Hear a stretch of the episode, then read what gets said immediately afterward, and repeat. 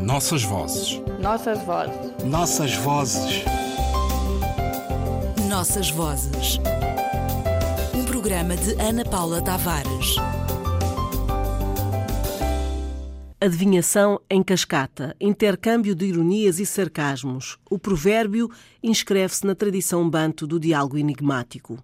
Só um conjunto de iniciados e profundos conhecedores da língua em que é dito são capazes de decifrar toda a carga simbólica desta forma simples, provérbio ou locução proverbial, cuja autoria não se conhece, mas que é do domínio de certos conhecedores da palavra e de um público que a escuta e tenta que essa memória do grupo se mantenha firme e coesa de forma a ser passada de geração em geração. Em vários documentos sobre o contacto de europeus com as realidades banto, encontramos referência a esta forma de falar ou ainda de ficar em silêncio em sete línguas. António de Oliveira Cadornega, o português que viveu em Luanda, em Massangano, entre 1639 e 1690, na sua obra mais conhecida, História Geral das Guerras Angolanas, refere a tradição do provérbio.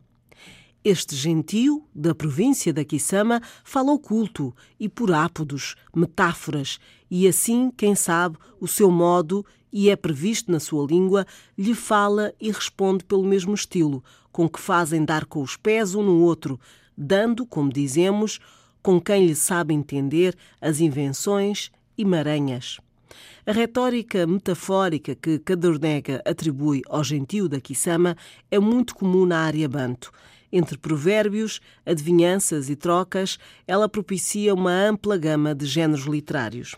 Segundo Elie Chatelain, o missionário suíço que viveu em Angola no século XIX, depois de 1885, estudou algumas línguas, nomeadamente o quimbundo, que ele designou língua geral do antigo reino de Angola, ao qual correspondem modernamente Luanda, Bengo, Kwanza Norte, Kwanza Sul, Malange, a língua fala-se noutras regiões do país. Um dos nomes para designar o provérbio em quimbundo é gisabo, fórmula curta com que se inicia ou termina uma determinada narrativa.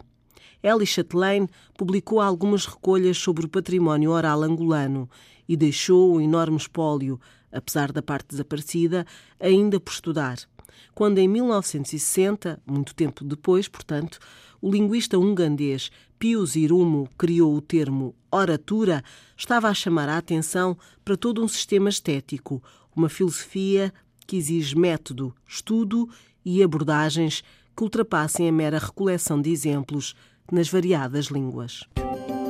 Nossas vozes. Nossas vozes. Nossas vozes. Nossas vozes programa de Ana Paula Tavares.